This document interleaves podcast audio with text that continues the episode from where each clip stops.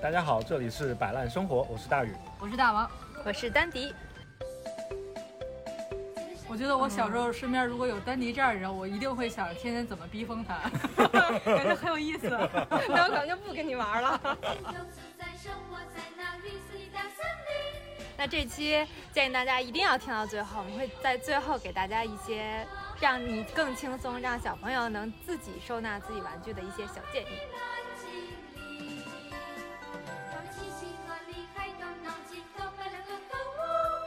摆烂生活 （Balance Life） 是三个整理师大王、大宇和丹迪的对谈聊天播客，围绕整理与生活、balance 与摆烂展开，分享整理中的见闻、体验和各种鸡零狗碎，以及一些保持 balance 的随机小窍门儿。对，Hello，神经病。好，今天我们又在大圆亭子的对面录制的。嗯嗯。现在北京天儿越来越好了，所以我们就在郊外录制了。在公园里，在公园里，所以可能周围周围有乱七八糟的声音啊，然后大家可以随便感受一下，感受一下惬意的生活方式。那我们这期聊什么？嗯，我们上期聊的是老人啊，老龄整理啊，嗯，而且上期关注还不错哦，感觉大家都很关注这个话题。都会变老吗？对，都会变老。生老病死大山子是吧？什么鬼？人生过不去的五个坎儿。那我们这期聊什么？这期这期因为是我们上线的时候应该是六月一号，嗯，哎，对吧？所以我们就想趁着六一的这个时间聊一个儿童整理的话题。上有老下有小。小朋友和整理之间的话题，谁还没年轻过呢？对，你们都小过吧？一直很小，还是小这呢。我们我们列的提纲里边，第一个问题，第一个问题是我们仨作为整理师，我们整理师小时候什么样？嗯，就是你小时候是不是一个整洁整洁的人？大王，你先说。本来蕊的时候，我说我已经忘了小时候都啥样了。就你离小时候最近。小时候，反正其实从小到大，因为我一直就住现在那个家，所以印象中就一直是那个样子，变化不是特别大。然后可能之前也给大家分享过，因为我妈是个处女座，所以我们家一直是从我有记忆以来就一直是井井有条的样子。那小时候可能跟现在唯一的区别就是小时候玩具确实挺多的，嗯，尤其是。像我小时候就是身体特别不好，因为我妈就说她那会儿就没有上过整月的班儿，就是我每个月都会发烧，然后每个月都会带我去那个儿研所看病。然后以前儿研所那个外边那个大棚子有很多卖玩具的，所以每次那个出了医院买一个玩具回家就退烧。现在外边 还是有很多卖玩具的。那天我骑车路过外边，还是那个那个他那个外边门口有一便利店，便便利店门口好多都是挂了好多玩具。真的，我跟你说，买玩具特别管用，就是真的这种身心都愉悦，然后病都退烧是吗？都通通跑掉。所以小时候玩具特别多，但是因为可能因为我妈的原因，所以她就会在嗯没有经过我同意，然后在我不知情的情况下，然后偷偷摸摸就会把我的玩具送给她同事的孩子。所以我经常就是想要那个玩具的时候，我发现哎没了，还得再冰一场，还得再闹一场。对，反正小就是因为这个总是在发烧。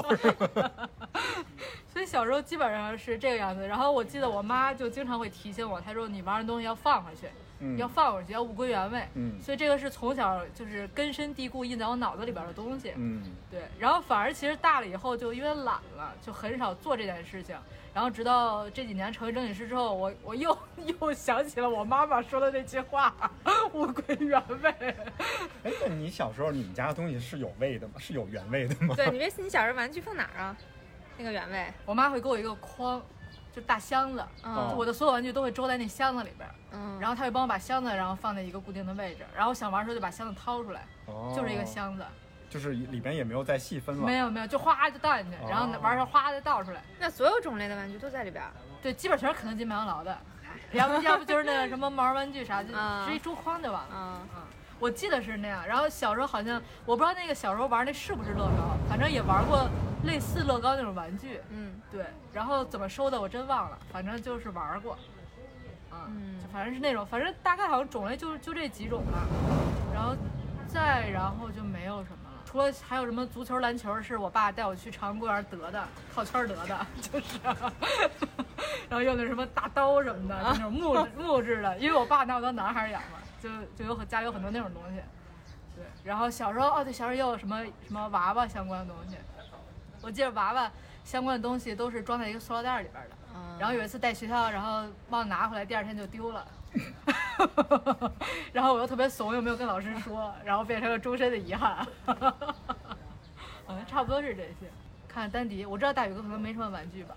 好像真的，我小时候玩具，我只能有印象的只有一个品类，就是橡皮泥。哦，对，还有橡皮泥哈。对，我小时候特别喜欢玩橡皮泥，然后就很喜欢很喜欢那个。自己做玩具，自己捏出一个。我想玩什么，捏一把刀什么的。然后有好多的小人书。哦。那个好像是，就是我们时代的印记。时代对，这个时代的人才会有的玩具。是那个长条横版的，就是横版的那个，巴掌大的那个。对，就巴掌大那种。现在还有，呢把它们放在保鲜袋里边，防止防止氧化。但是我我有印象，就是不是小的时候，就是上小学的时候，我觉得我是一个有囤积倾向的人。囤什么呀？就是我发，我就印我印象里，就是我的课斗里边有非常多的东西，就是吃的喝的。对，就是吃剩的包子。然后有的时候就是穿拿来学校的衣服，然后就忘了忘了拿走，然后就塞到塞到那个桌斗里边。它不会丢吗？就不吃吃的包子应该不会丢的，因为是个固定的位置，所以应该也不会有人不会有人动。所以那就是一到处乱塞的地儿。对，就是什么，嗯，上课用的文具呀、书呀，什么有的时候可能也都塞到里边。然后我现在想一想，就是还挺乱的。就我应该从小不是一个特别，就是有秩序和特别整洁的那么一个人。那家里边呢？家里边是一个什么状态？家里边。好像就还好，也不算是，我觉得也不算。在里，在桌斗里。也不算是桌斗，就那么大。就我觉得我也不算是那种特别特别整洁，就是时不时的会想收拾一下，然后收拾完了那个就收拾完的那个东西是不会动的，然后就会在其他地方再重新开辟开辟新的新的地方。现在回想起来，可能就是那个那会儿的那个整理和收纳的那个方法可能不太不太适合，或者说。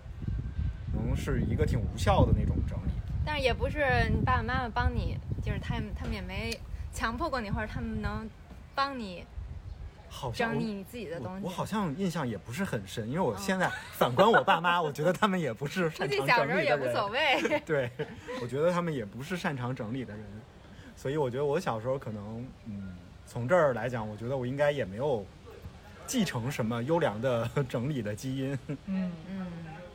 好像很多整理师都是因为小时候不太擅长整理，就一直不太擅长。不对，一直不太擅长整理，所以后来才久病久病成医 是吧？然后就变成了整理师。啊，那丹迪呢？我小时候可能不太一样。我小时候，我现在回想，我我小时候应该属于那种从小秩序感就非常强的那种人，但是不是就是大人眼中的秩序感，是我自己有自己的那个。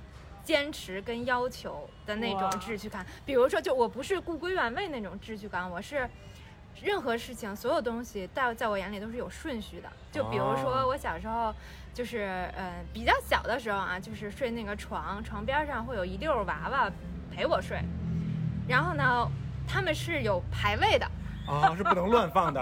然后呢，他们是有排位的，而且每天都要轮换。就是就是一二三四五，然后第二天就是二三四五一，就是这样，就是再轮回去，就是每个就是每个人的感情我都要照顾到，你的精力好充沛，要雨露均沾。然后我基本上我小时候吃东西也有顺序，就比如说那个盛在我碗里的东西，先吃什么后吃什么，都是有顺序的。这是不是一个什么症状？就是我是我小时候是 会会从我自己不爱吃的东西开始吃啊，这个然后吃到爱吃的东西，直到有一次有一次是彻底破了我这个这个顺序，是因为吃了亏了，是因为有一次我记得特别清楚，小时候四年级四年级暑假去上海，上海有一个那个时候有一个名小吃叫年糕排骨罗宋汤，年糕排骨。然后我我那个也是一份儿一份儿的，其实我不太爱吃年糕，但是因为我的那个那个顺序是先吃不爱吃的，我就先吃年糕，结果年糕吃完了，排骨吃不下了。就是在这件事，好像我自己有点吃亏。就好像有的人总是喜欢在冰箱里先拿出不怎么新鲜的蔬菜，然后一直在吃不怎么新鲜的蔬菜。然后我小时候吃橘子，是把所有一半一半都码齐，从小码到大，先从小的那一半开始吃，就干巴了，哪有那么快呀？就是你如果吃三个橘子，你要先把它们排好。啊不，我一个一个排，一个一个排。哦啊，一个一个排。不这样这样就是有有一种方法，知道如何逼疯丹尼。然后然后我小时候铅笔盒里的笔也有顺序，书包里的书也有顺序。但是这个顺序其实只有你自己对，只有我自己知道。就是外人看的话是其实是也没有什么逻辑的。所以我小就是小时候就是小学的时候，女生就很流行交换铅笔盒的游戏嘛。啊。就是。就是交换铅笔盒，互相就是好朋友之间互相交换交换铅笔盒。就是我 我还没有女生带你玩过这个游戏，就是我。我不介意，我我不介意把笔就是笔铅笔盒借给别人，我也不介意别人动我东西。但是我是我是觉得，就每次回来那个顺序都不一样了，然后我就会觉得说，抓狂吧？对，我是觉得说这个难道不明显吗？为什么会不一样呢？回来每次回来都不一样。你需要每次给那说明书，你知道吗？哎，你说这个是不是就那个左右脑就是这样的，就有自己的有自己的规则，但其他人都不知道。对，其他人是其他人都不知道。嗯，就是所以就是现就我家里的东西也是这样。就我小时候，比如说，就包括画片儿，就那种美少女战士的金卡卡片儿，我都是有顺序的，都是排好顺序的，就收集之后要排排顺序的。哦。嗯。像我的话，你打死都记不住，被自己的规则逼死。就是从一般喜欢的排到非常喜欢的那个顺序，所以是能记住的呀。是按照喜爱程度。呃，对，是按喜爱程度。那你的喜好不会变吗？就是你喜欢什么的？呃，那收集金金卡的那段时间基本上没有变。稳定，嗯，基本上是稳定的，基本上是稳定的。就是跟它跟那个稀有程度也。有一点关系，但不完全相关。就那个金卡不是有稀有程度嘛？但是也不完全相关。就是有一些是，当然稀有的我也很，因为它稀有，所以我喜欢，也有也是有的。哦，我觉得我小时候身边如果有丹尼这样的人，我一定会想天天怎么逼疯他，感觉很有意思。那我可能就不跟你玩了。你们俩小时候应该玩不到一起对，应该玩不到一起。那现在是怎么玩？他应该 充满的嫌弃着看着你。觉得这个人竟然把所有的东西都放在一个箱子里，多方便呀！对对，我想就记得特别清楚，就是就别人翻我笔盒，就我不必我不介意别人翻我东西，但是我就说你倒是放回去啊。其实我们算是代表了两类整理师嘛，就是一类是久病成医的，一类是天然就有这个优势，然后可以降维打击的。哎，那我算哪种呀？你，我也不知道，我无法向丹尼靠拢。但我那瞬间只是自己，只有自己知道，的确只有自己知道。所以他他应该很痛苦，因为那是他自己的世界。对对对，就因为我小时候，也就是因为我小时候也不是不是很喜欢出，就是往外疯跑的那种。人，所以我可能都在自己的世界里边鼓捣自己的东西，所以我我要把自己的我的世界 弄得很有秩序。哎，那你爸妈会干预，会进入到你的世界里来吗？他们不太会，因为他们比较忙，也也不太，就是他们也不太在意这件事儿，嗯，也无所谓。那你家里的状状况呢？就是父母是比较擅擅长整理，嗯，他们应该算是，应该算是。就虽然那个时候可能也没有什么这个所谓的意识或者是概念，他们工作也挺忙的，但是。就可能就是也是天生的，嗯，能叫天生的吗？或者是至少是从小被培养起来的，对对对，嗯，对这个还是比较在意的，嗯，或者是对家是比较在意的，嗯。那你那会儿玩具多吗？这看怎么比，可能是。跟宇哥比肯定对，跟跟跟我觉得我们大宇比应该是多的。我们那个时候好像玩具这种东西算是很奢侈的、很奢侈的存在。我觉得那那如果我那我可能我算多的，应该我算就是我应该是什么品类都有，就而且是随着年龄的增长或者是年龄的变化，就可能是也是什么品类都有。哦，那此时要提示一下，这一期呢两个主播有两个主播是八零后，一个主播是九零后，请大家自己对号入座去。终于明确了这个。所以宇哥，你说七零后的是吧？七零后，我也大概知道一点儿。小人书嘛，还不说了吗？其实那会儿玩具都不是特别多，是吗？我应该还挺多的，我觉得。我觉得我的玩具应该是量是完全可以控制的。其实男生是不是玩具本来就不会比女生多？对，嗯。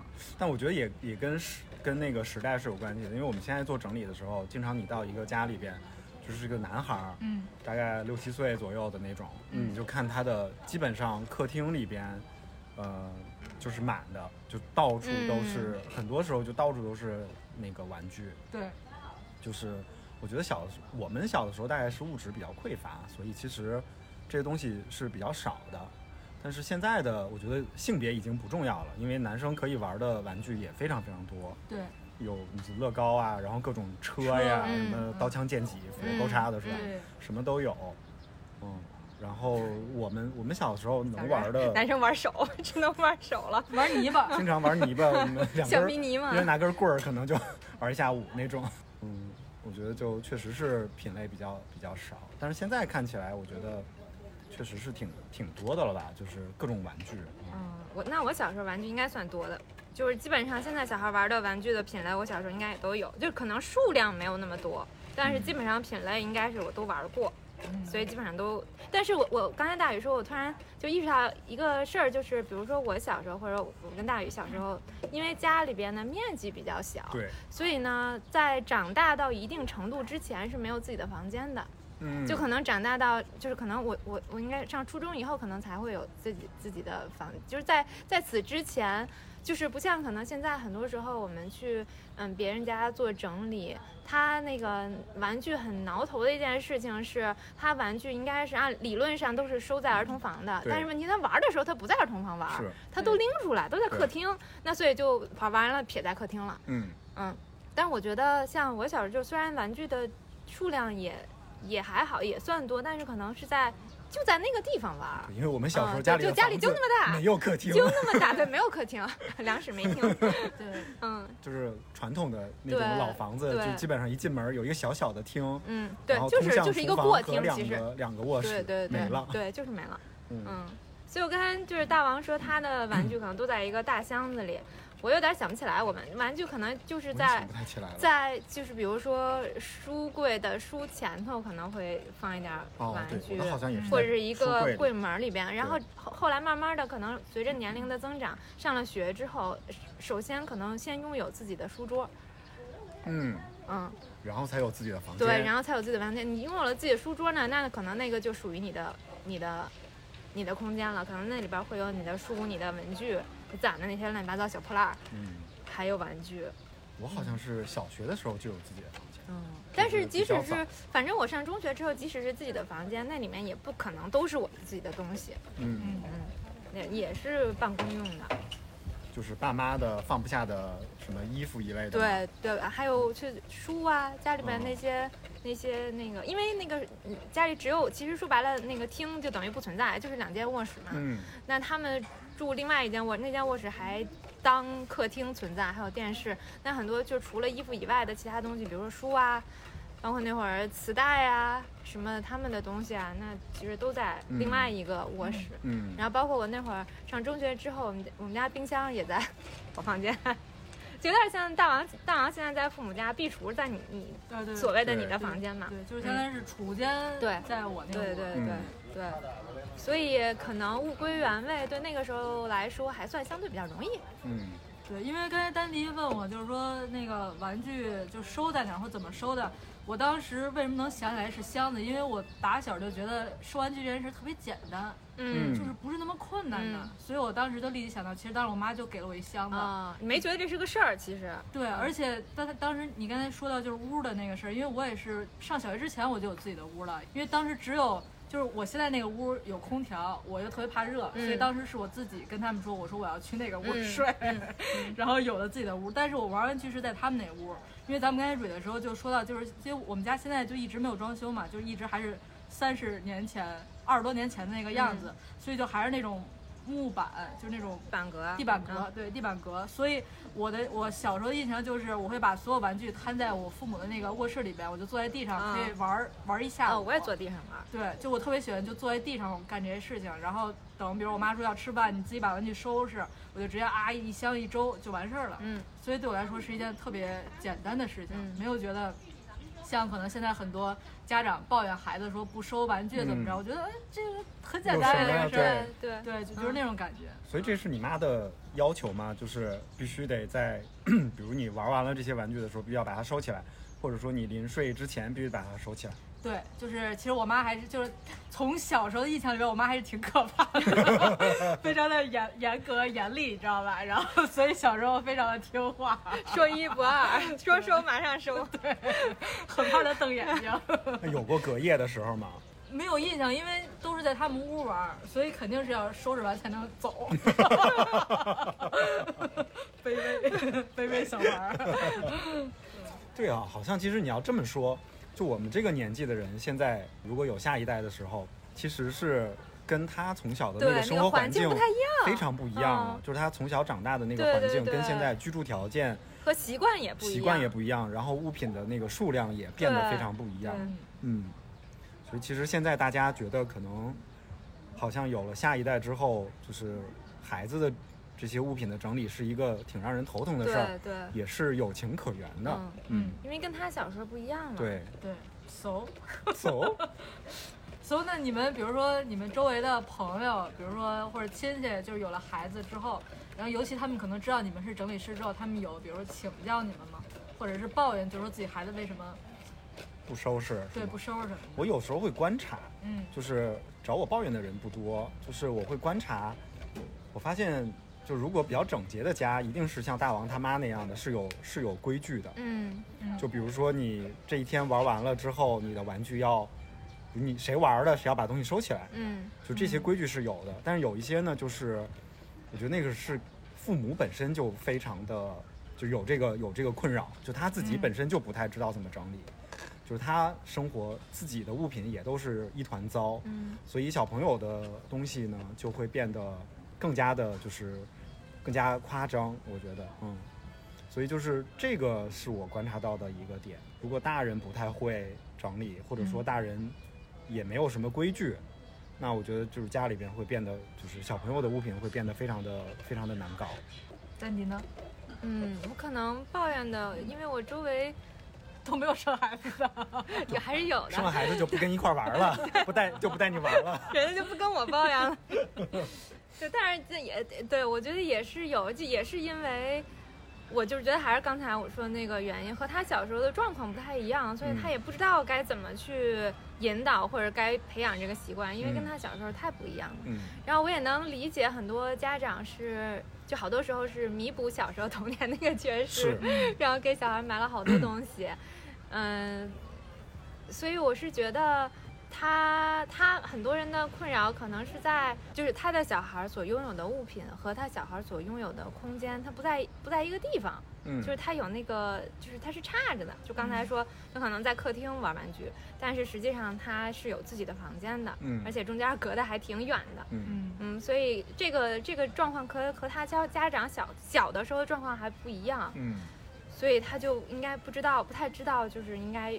比如说以什么样的方式把这个玩具收回去，嗯，会比较方便。嗯，就是很多家长会抱怨小孩为什么不收拾，嗯。嗯，然后呢，但其实像丹迪说的，很多很多小孩对于 家长说你去把这儿收拾一下，嗯，他理解不了，他不理解收拾一下是啥意思，对，收拾到哪儿去？对，放到哪儿？因为其实小朋友如果年纪比较小的话，就是三四岁、四五岁的时候，他其实是无法。就是决定这个物品放在什么位置上的嘛，这一定是除了像我这样的小孩，对，除了你这种有秩序感的、天生 秩序感爆棚的小孩，有自己世界的小孩，对。然后呢，就其实对于小朋友来讲是非常有挑战的，他不知道该怎么怎么弄。然后再加上有一些家长会把就是成人的那个整理整理的方式和标准强加给那个小朋友，嗯，就比如说你要让他分的比较细致，就可能嗯。乐高什么的，你得放在一起；小车什么得放在一起，甚至有的那个你那个乐高什么的得按什么颜色分，按什么大小分什么的，就是小朋友很多做不到，所以导致了他其实就是在这个事儿上就感觉嗯家长就挺着急的。嗯嗯，然后有的时候包括就是可能父母比较忙，那这个家可能是姥姥姥爷爷爷奶奶在日常在的，那他们就可能就更不知道对该怎么弄这个东西。对，反正我身边就是主要是我姐，因为我姐有俩孩子，就是老大上二三年级了吧，然后老二是个呃老大是个男孩，老二是个姑娘，刚上幼儿园，然后我姐就有时候会跟我抱怨，就觉得老大就是本来就是男孩就淘嘛。然后就经常就觉得他邋里邋遢的，然后 然后比如说桌子乱七八糟的，然后会跟我说说你看这垃圾桶就其实就在这门口这儿，他就他就不愿意多走两步扔那个垃圾，然后我就跟我姐说，我说姐，我我我们家如果垃圾桶放那儿，我也不愿意扔垃圾，我就一直站孩子那个队，我说你要把垃圾桶搁他脚边，他肯定就扔了，对，所以有时候我就经常就跟我姐聊天，我说就是因为自己成为整理师之后，你会发现。就是孩孩子也可以是你的客户，就是你还是要了解一下孩子的那个需求，以及孩子他到底量力而行能做到哪一步。对对，就是太就像跟宇哥说，太拿大人的那个方法来要要求他，他确实办不到，他就是办不到，他可能就是像我一样，就是看不到就是看不到了，你必须勾眼前我才能知道。嗯，对，所以我还挺懂那类孩子。嗯，我之前是有一些做咨询的，就是希望把小孩送过来学习学整理的，然后大人特别不想参与这件事儿，就是他很希望就是把孩子送过来，然后孩子需要培训好，家里少请一个阿姨，感觉 就是可以让小朋友从小就可以可以会整理，是一个整洁的人。嗯，但实际上你就发现，其实这个家长自己做的。就是离离那个就是整洁或者有序有秩序还远着呢啊，所以他其实把小朋友送过来，就像我以前在画廊工作的时候，就会遇到很多那种藏家会把就很希望多花一些多花多花一些时间精力，然后呃投资在小朋友身上，就会送孩子们。就是暑假、寒假的去什么欧洲、美国，就是有那种参观博物馆之类的，对高端高端什么游学团，呃，吃非常好的餐厅，然后去那些呃非常大的美术馆看那些展览。然后很多时候我就会问这些家长，我说：“哎，那你们家里边都挂什么挂什么作品呢？就是哪个类型的？”哦，但很多家长就是很困惑的，就是因为他们自己家里边是没有是没有艺术品的。嗯。然后我就想说，那你日常的这种，呃，对于审美的缺失，其实你希望靠一个寒假、一个暑假，密集的去看一些美术馆，你觉得可以把它补回来吗？就好像感觉是挺困难的，对吧？就是你说家长好可怜呀，对，感觉也只能做到这儿了。对，但是他自己其实是没有没有这个能力，没有这个能力来弄把自己这很多，其实你说他的经济能力是绝对可以的。就他如果可以负担得起送一个小朋友一个寒暑假出去花什么五万八万十万的这种这种团儿，对吧？其实他自己的经济实力还是可以的，但是他自己是不见得在自己的日常里边会做得到的。就我就觉得这跟整理是一样的。就如果你如果你本身你自己的秩序感都很不强，然后你希望让孩子一上来就会，其实我觉得这个对小朋友来讲也也是挺不公平的一个事儿。嗯。这感觉特别像学英语一样，就是有没有这环境啊？对你得有一个环境，嗯，才可以。因为小孩也是一个就是成长的这么一个个体嘛，他每个年龄阶段其实也不一样。对，就有的时候，就像我们刚刚讲，他可能几岁，三三两岁的时候，大概你跟他说把这个东西放到一个指定的位置上去，很多小孩是可以可以做得到的。你把他如果玩跟那个像做游戏似的，就是融融合在一起。而小朋友是可以拖着他那些毛绒玩具什么的扔到一个大筐里面去的，嗯，然后再大一点呢，其实你就可以给他其实比较多一点的那个那个要求啊，小朋友也能也能做得到，嗯。哎，那比如说大家参与的那个上门案例里面有没有就是特别印象深刻的跟孩子相关的这种整理？嗯，因为我记得丹迪之前跟着我们小辉老师参与这个整理里边，他有张照片就是。被整个人被玩具玩具的海洋里。那可能那个照片，我是那张照片，我在照片中间是我，然后我把往旁边全都是玩具。我们在分类嘛，把所有的玩具掏出来，然后分类。但是那张照片只体现了当时那个场景的可能四分之一。嗯嗯，就是它那个是个很大很大的厅嘛。嗯。然后基本上都铺满了，全都是玩具。嗯。但是我们一开始做分类的时候是会平铺的，所以那个比较占地儿。包括它，所以它就是所有就像玩具店一样，就所有品类的玩具基本上你都能看到，然后而且数量还特别多。嗯嗯，是个是个女孩，所以什么娃娃呀、毛绒玩具啊，包括拼插类的呀，也包括，而且你能看，因为她那个时候那个女孩应该呃年纪也不是很大，她那个时候应该有五岁，还没上学。但是呢，你能看出那个玩具可能是从两三岁的年龄的玩具，然后一直到可能五六岁年龄的玩具都有。嗯啊，就是从小到大那个，然后肯定，然后那个量，我是觉得他可能还没来得及玩就已经成长了。我觉得这是很多很多家庭现在面临的一个挑战，就是，呃，因为这个物品进入家里边其实已经非常容易了，就是他已经赶不上这个孩子成长的这个速度了。然后再加上呢，其实。很多家长自己做取舍就很有很有挑战，就他自己也不太会做取舍，所以就当这个，呃，孩子面临这个情况的时候，比如说他小的时候已经不玩的玩具了，啊，面临该做取舍的时候，其实对于家长来说，依然这个挑战也是在的，就他也不知道该该怎么该怎么办。但是我觉得特别有意思的就是，之前我也是参与咱们就是有一个老师的整理。然后我之前给丹迪我们也分享过，就是那个，因为我们做玩具整理的时候，就是所有整理都要分类嘛。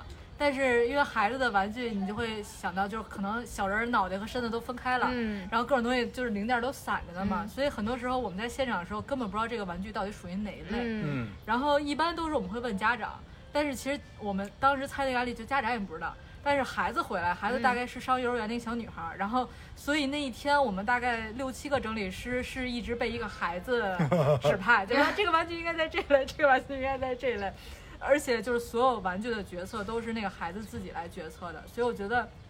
就是你能感受到，因为其实我们也跟他的家长有聊天，你会发现，就是因为家长是那种特别果断的人，嗯，所以其实孩子在做决策和甚至是在领导我们的时候，他是一个非常自信且知道自己要什么和不要什么的一个人。而且那一天，因为我是最后帮帮着孩子去打那个标签的，所以那天那个孩子后来一直就跟着我，然后他就会打，然后让我在。标签前面加上小贴纸，然后哪个是弟弟的，哪个是妹妹的，哪个是自己的。嗯。然后娃娃的类别他也会写什么什么木头、蔬菜什么玩具，他会自有自己的这样的一个分类。所以我觉得当时做那个整理的时候，我觉得印象特别深，是因为我觉得第一次有被爽的，就是头一次你的这个客户是一个小孩儿，嗯，对，然后且他就是跟你以往认识的小孩是不太一样的，嗯，对，你就感觉是真正对待一个客户一样，所以那个是很有意思的。然后后来还参与了另一个整理，是其实那个孩子已经上初中了，也是一个女孩儿。然后当时我们在整理她的，比如相关的文具、相关的东西的时候，然后我是当时拿着一类一类去让他去筛选。然后他就问我，他说我不知道怎么筛选，嗯，他就你就会发现其实他没有任何的决策能力。嗯，然后我就问他，我说那你还喜不喜欢？他说其实我不喜欢了。然后他我说那那就可以不要了。然后后来他他妈妈他姥姥就会出来说啊这个是花钱给你买，你怎么能不要呢？嗯，然后那女孩说啊那还是要吧。嗯，所以最终其实他没有任何做决策的这样一个选。决定权，嗯，对，所以我就会觉得这样的孩子也比较可怜。就是虽然父母给了他很多的爱，就是给他买了很多的东西，就是父母认为是他需要的东西，然后其实他不喜欢，但是他又没法表达，因为他不挣钱，然后他觉得父母花的钱我就得使。那可能最后导致的就是，可能到他上大学，等他上班之后，他仍然没有这种决策权。他做所有事情的时候，他都非常的犹豫，他会觉得我是不是愧对了一个人，而不是。他当下的这个主角是自己，嗯，所以我觉得这就参与的这两个整理对我的印象是特别深的。嗯，那我觉得大王刚才说的那个我特别有感觉，就是我我能理解，就是很多家长会觉得说我要培养孩子这个珍惜物品的这么一个感，就是这么一个好习惯，所以呢，对这么一个好品质，所以你怎么可能就是这这些这些物东西都是爸妈花钱买的，或者是别人好心送给你的，然后你现在多幸福啊，你家里有这么多的玩具，我小时候可没有这么多玩具，然后你现在还不。不要你还不玩儿，嗯，然后就就就是，但是我是觉得你从一开始让这个决策，让这些就玩具进家的那个决策就不是他定的，对对，所以他是被迫接受了这么多，就可能已经超出他日常能玩玩具的时间的那个数量了。嗯，他不可能每个玩具他都平均的雨露均沾到。这小孩他自己没有排序过，对对，人人家他不管是小孩还是大人，他都有天然天然的喜欢和不喜欢。对，然后他到他到就是他被塞了这么多的物品。然后他已经没有那个，他也没有那个时间去判断说什么喜欢不喜欢。然后到最后筛选的时候，家长说你不可以不珍惜东西。嗯嗯，这个这个就有点反过来了。嗯，我觉得我从大王刚才说的这个这两个两个案例里边啊，我我感觉就是，其实小朋友从小他其实是有这个天生他是有这个秩序感存在的，就是。或者他天生对喜欢不喜欢喜欢不喜欢总是会知道的，对啊，他知道像有有可能是个别个别小孩像丹迪一样，有着有着非常另类的秩序感，但是有一些小朋友他应该是就是喜不喜欢呀，就是这些呃会会不会经常你至少你问他说这个你经经不经常玩，他肯定是可以告诉你的，对吧？嗯。就是他这个应该是天生就是有的，只不过就是出于某一些原因，可能不敢说了。括号很有可能就是这个爸妈的原因，或者是养育者的这个原因，导致他其实这个功能被被打击掉了，丧失掉了。然后像第二个，我觉得是确实挺可怜的。我觉得那个就我们现在老说那个习得性无助嘛，就是嗯，习得性无助就是说你你经历一些挫折和失败之后。然后你就会产生一种无能为力的那种心理上的一种状态，嗯，就因为我们人都比较喜欢归因哈，就当你遇到一个呃一个挫折或者失败的事情的时候，你付出了努力，但是没成功，你就会寻找那个原因，嗯，然后有的人就会把这个原因归因成自己，比如说能力不足，嗯，啊，然后呢，或者说我自己不够好，啊，所以导致这个事情不行。啊，所以他就会慢慢的产生一种呃弥漫性的那种无能为力、自暴自弃，甚至有的人会呃产生像抑郁啊这些这些情绪，啊，然后呢，他就会归因到自己身上啊，所以他就就会一直有一种呃无助感，啊，就是说习得性无助。其实我觉得我们接触的很多客户，我觉得都是这种，就是很典型的习得性无助。然后就是像你说的那个第二个那个姑娘，我就感觉她就是这种，真的就是被自己的家里人，嗯，生生的培养出来的这种习得性无助，嗯，就是，呃，自己明明其实有一个机会啊，就是可以可以比较做出做出比较合适的这么一个选择，但是其实就是被家里人其实生生的打击掉了，然后时间久了呢，就是。他就真的面对像整理，首先啊，我相信这些家里人能说出这种，就是有这种观点的家里人，他其实本身也不太擅长做取舍或者说做整理这一类的动作啊。所以其实，在这种环境下，他就变得长大了之后，像大王刚刚讲的，他其实不太会有这些能力。嗯，他就会觉得面对整理整理一件整理一个物品或者对一个物品做取舍的时候，他就会陷入非常纠结的一个状态。他会觉得。不知道该怎么处理，无能为力。嗯，然后有很多的其他的，嗯，价值会附加在自己做决策的这个这个身上。我觉得这个是挺，就是挺挺遗憾的，挺遗憾的一件事儿，挺可悲的一个事儿。嗯，然后其实很多家庭就每天都在上演这种故事。因为我记得我之前听了一期播客，我忘了叫什么名儿了。因为那个那一期就是好像两两三个女孩，她们都是那种。就是类似于北大清华那种高学历的，但是他们那一期就聊到，因为他们从小就是家里边就没有这种，比如擅长收拾或者是把家里弄井井井井有条的人，所以其实他们到上大学，其实他们都是没有生活自理能力的。他们甚至因为这件事情而自卑。他们说，那他说我们也很无助，因为确实没有人教过这件事情。对，所以他们就会觉得说，会会从。从自身来找原因，觉得是不是自己有什么问题或者怎么样？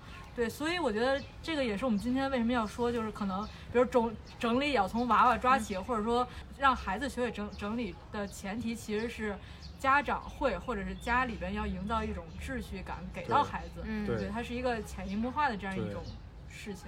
哎，你们小的时候会做会做家务吗？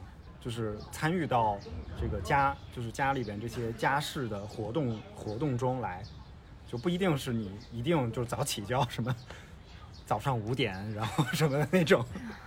好像我我不太记得了，因为也没有也没有什么就是被迫做家务的痛，倒是也没有什么被迫做家务的痛苦记忆，然后也没有什么说那个就是突然自立了就不会做家务的那种记忆，所以我觉得可能还是参与过，而且反正因为在学校还是有值日啊什么就这种这种活动，还是得扫地擦玻璃什么这种的，所以应该是应该也是。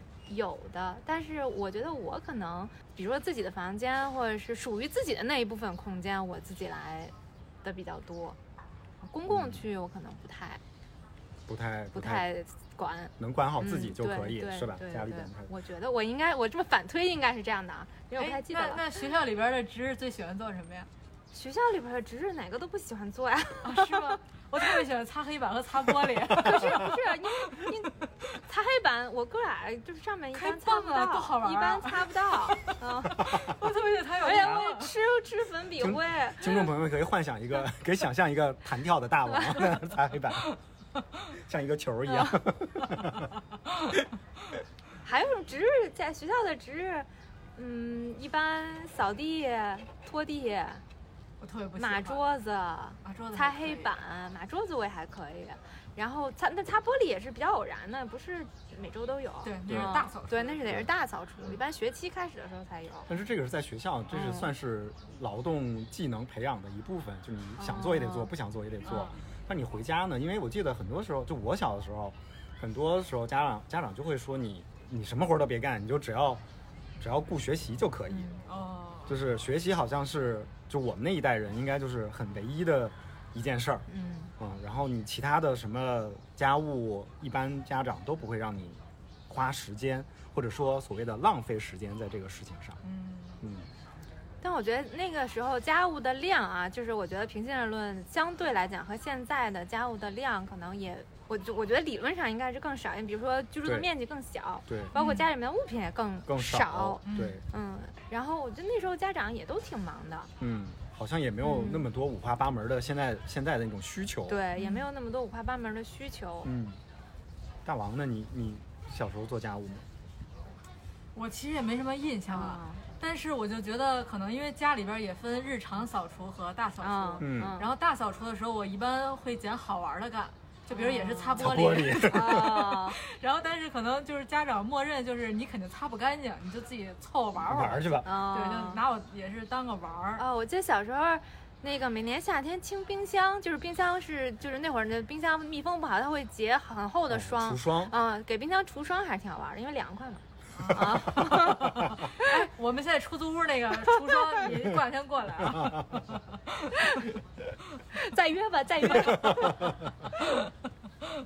我就发现这个有的时候就有点像那个家长，就是在你上学的时候，对于你早恋这件事儿严防死守，然后恨不能你毕了业之后一工作立马结婚生子，就好像是我的命运吗？好像就是一个意思，就是你。你上你上学的时候就什么家里边活儿都不要干，就专心学习。然后呢，等你一出去念大学的时候，立马你就得掌握各种生活技能。而且所有人都跟你跟你说，这家务有什么难的？这怎么还能不会呢？对，怎么会？底下就有洗衣机，为什么还不会洗衣服呢？就这个也挺也挺奇怪的，就是对，没人教过怎么会呢？对，所以我们其实一直。跟大家普及的一个观念就是说，整理、整理和收纳其实是一个技术活。嗯嗯，这个就跟像开车或者是什么一样的，你学了你就会，你不学你其实就是不会。对。然后这里边其实很多时候我们上课都有这个体会，就是那个学员经常会就是觉得啊茅塞顿开，原来是这样弄呀，觉得自己好像活了三四十、三四十年就白活了似的，这个都不知道。但实际上，这个就真的是你学你就会，不学就不会的这么一个事儿。嗯。而且我们这周去整理的时候，那客户就说：“哎呀，我怎么没想到呢？” 就有这种感慨。当然也不排除那些客户就是 非常 nice 啊，一直在夸我们。对。但是就觉得，哎，就其实就是一个生活技能的事儿。对。就是从小，如果你在一个环境里边，我觉得其实能参与到一个。一个家庭的，就是各种家务的，嗯，呃，活动里边，家务活动。其实是特别特别温暖的一件事儿，就是证明你你家里边，首先大家在为了就家里的每一个成员为了这个家庭的，不管是整洁也好，或者是呃秩序感也好，其实都是在做在做着这个努力的，就是大家是花了心力来维持这个家庭的这个状态的。我觉得就是这种呢，其实带给孩子是一个，我觉得是一个稳定和温暖的这样的一个感觉，就是。呃，家里边你想，就是你大家一起做做一个做一个事情，因为只要你没有没有感觉到，只要你付出了努力，你就会珍惜。嗯嗯，就是你收拾过的屋子，你就你就不那么可劲儿的霍霍，对吧？就是这种感觉，就是你你付出了努力，所以其实你也更希望能维持这个这个劳动的成果。然后呢，这一家人的我感觉的那种就是连接感也变得更强一点儿。嗯。所以就感觉孩子在这种环境里边，其实付出一牺牲一些学习的时间，或者是呃其他的时间来做一些跟家里的就是大人一起做一些家务，感觉也是一种一种啊建立联系的这么一种感一个一个动作。对我我我是反正我是觉得，就是对于小孩来说，一切都是玩儿，他只要这个东西好玩儿。他就不是负担，对，他收回去只要好玩儿，他就不会觉得这是个什么事儿。嗯嗯，他就是在边玩儿当中，就对对他来说一切都是新的。对，对他来说没有那个什么很大的心理压力。嗯，他就在玩中就会了。对，所以其实就是一个是引导，就是你如何引导孩子就做这些做这些事儿。另外一个可能就是，嗯，也允许孩子能够能够多探索一下，就是这些。事情的边界到底在哪儿？嗯，对，而且我觉得也要尊重孩子，就是说，虽然是虽然是孩子，但是其实他们也有自己的想法。就有时候我们以为的和孩子以为的是不一样的。对，其实有时候交流交流，知道他们怎么想的，其实更好去引导他们。嗯，对，嗯，就是不能随便扔孩子的玩具，不能把自己孩子的玩具送给别人。一生的痛。对，他可能他长大以后也会录在播客里。一生的痛。好像我印象里是。呃，两岁还是三岁以前的孩子的东西，就是他那个时候自我意识特别强，就是这个我的东西一定是我的，就是你跟别人换分享什么的是不行的。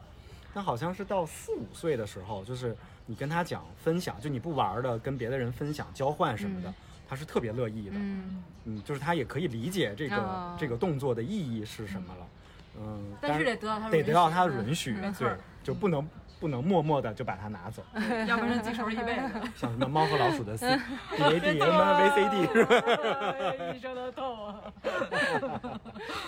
哎，我还有一个，刚刚说说到上门就是整理儿童的东西，我有一个特别大的困惑，这不是玩具，是儿童绘本。嗯，就有一个特别大的困惑，就是绘都当然买绘本我能理解，就是绘本为什么都是硬壳的？就是，就它那个纸质就本身就很好，就也不会说什么撕烂翻烂什么的。为什么它还是个硬壳，中间没几页，然后弄一大硬壳，就每一本都很很重。我觉得特别怕上面那个那个整理绘本是非常大的一个体力活，单地整理非常重，而且好 像那小孩划了划，一个绘本就废了，对吗？这可能我们得请教一下，就是。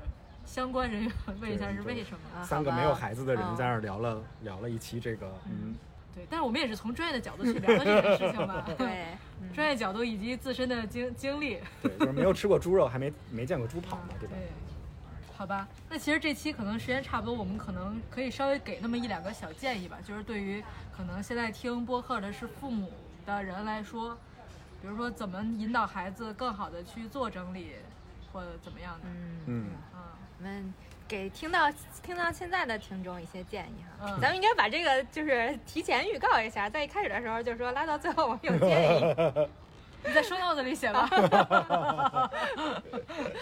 我补录一下，你可以接前面来。那我的建议就是，其实刚才我也说了，就是让孩子把这个当成玩的一部分，嗯，就是我觉得只有大人才会把这个当家务，你只要他小孩不把它当家务，他就是。收收就是物归原位，把玩具收回去也是玩的一部分，他也没有那么大压力，你也没有那么大压力，嗯嗯，而不是说你天天追着他屁股后边说你应该承担点家务，说或者说你应该把你玩过的东西放回去，我觉得对他来说这个可能是，反正小孩小小孩理解不了的一件事。是的，嗯，宇哥呢？呃，就是成人整理和儿童整理，其实它的那个整理的顺序是反着的。就是小朋友可能能做到的，就是最开始能做到就是一些简单的收纳的动作，嗯，然后才可以慢慢的做到一些整理，包括一些取舍，然后再大一点，他才能做到像什么分类啊，然后，呃，就是像我们一般做的什么清空啊这些比较大的动作，小朋友可能都比较困难，所以这个前期的秩序还是要靠家长建立，小朋友从比较简单的。呃，收纳的动作开始做起，慢慢的一步一步的建立他的这个整理收纳的呃这个能力。嗯，那我正好接着宇哥这个说，就是可能很多家长会抱怨的原因，是因为眼前的东西太乱了。那其实你可能当下如果让孩子帮你解决的话，就是快速解决眼前的这个乱。所以不要把收纳弄得很复杂，其实可能就是一个框，先培养他把东西放回原处的这样一个习惯。对。然后等他大了之后，其实他有自己的思想，比如说像丹迪一样有自己的这种这种排序之后，他可能就会觉得啊这个颜色。放这个玩具，然后这个颜色框放这个玩具，怎么怎么样？其实这个是后话后续的事儿。是的，对，所以前期就是不要太复杂，给他一个框，让他都装回去就 OK 了，就解决眼前这个乱就差不多了。嗯，对，那这期其实大概就这么着了。嗯，好呀，那我们下期再见。那就这样吧，拜拜，儿童节快乐。哦，我想要一个跟。跟大鱼可能没什么关系的小窍门，大鱼用不上的小窍门，就是我发现就是那个发卡，就那种那个 捏的那种鸭嘴夹的那个发卡，就是如果你正常戴的话，那个就是那个开那个开口朝后，捏的地方朝前，然后呢，你从正面看的时候，你只能看到那个发卡那个屁股，就非常的难看，能明白我意思吗？不能。这跟我也没啥关系。让我后来发现，就是解决这个问题的，就是把发夹反着戴，就把那个捏的那个部分朝后，从后往前戴。回头弄个示意图，哥说弄上里。呃，大家凭凭凭那个什么凭听力理解吧。对。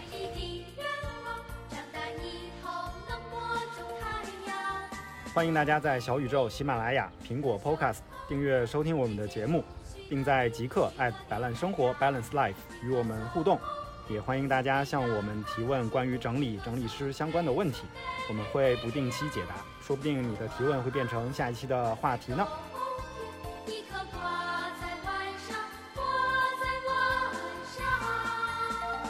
没摆了。啊，还一个摆烂，我没有摆烂，我也没有摆烂，我最近可努力了。努力做饭，对，哎，累死了，简直了！哎呦，我的天哪，一天做三顿饭，真不是，真是保姆干的，一天做三顿饭，刷三次碗，真的是很辛苦。